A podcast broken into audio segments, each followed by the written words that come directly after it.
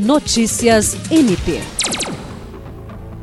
O Ministério Público do Estado do Acre entrará com recurso solicitando o aumento da pena do mecânico Jefferson Castro da Silva Pereira, condenado pelo crime de tortura contra Renan Souza, pessoa em situação de rua, conhecido popularmente como Nego Bal.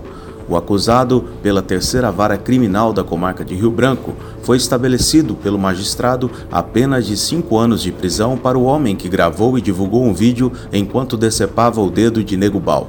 De acordo com a promotora de justiça Aretusa de Almeida, que assinou a denúncia do MPAC, a sentença não levou em consideração a reincidência do acusado, já que ele possuía condenação por outros crimes que tramitam antes do caso em questão.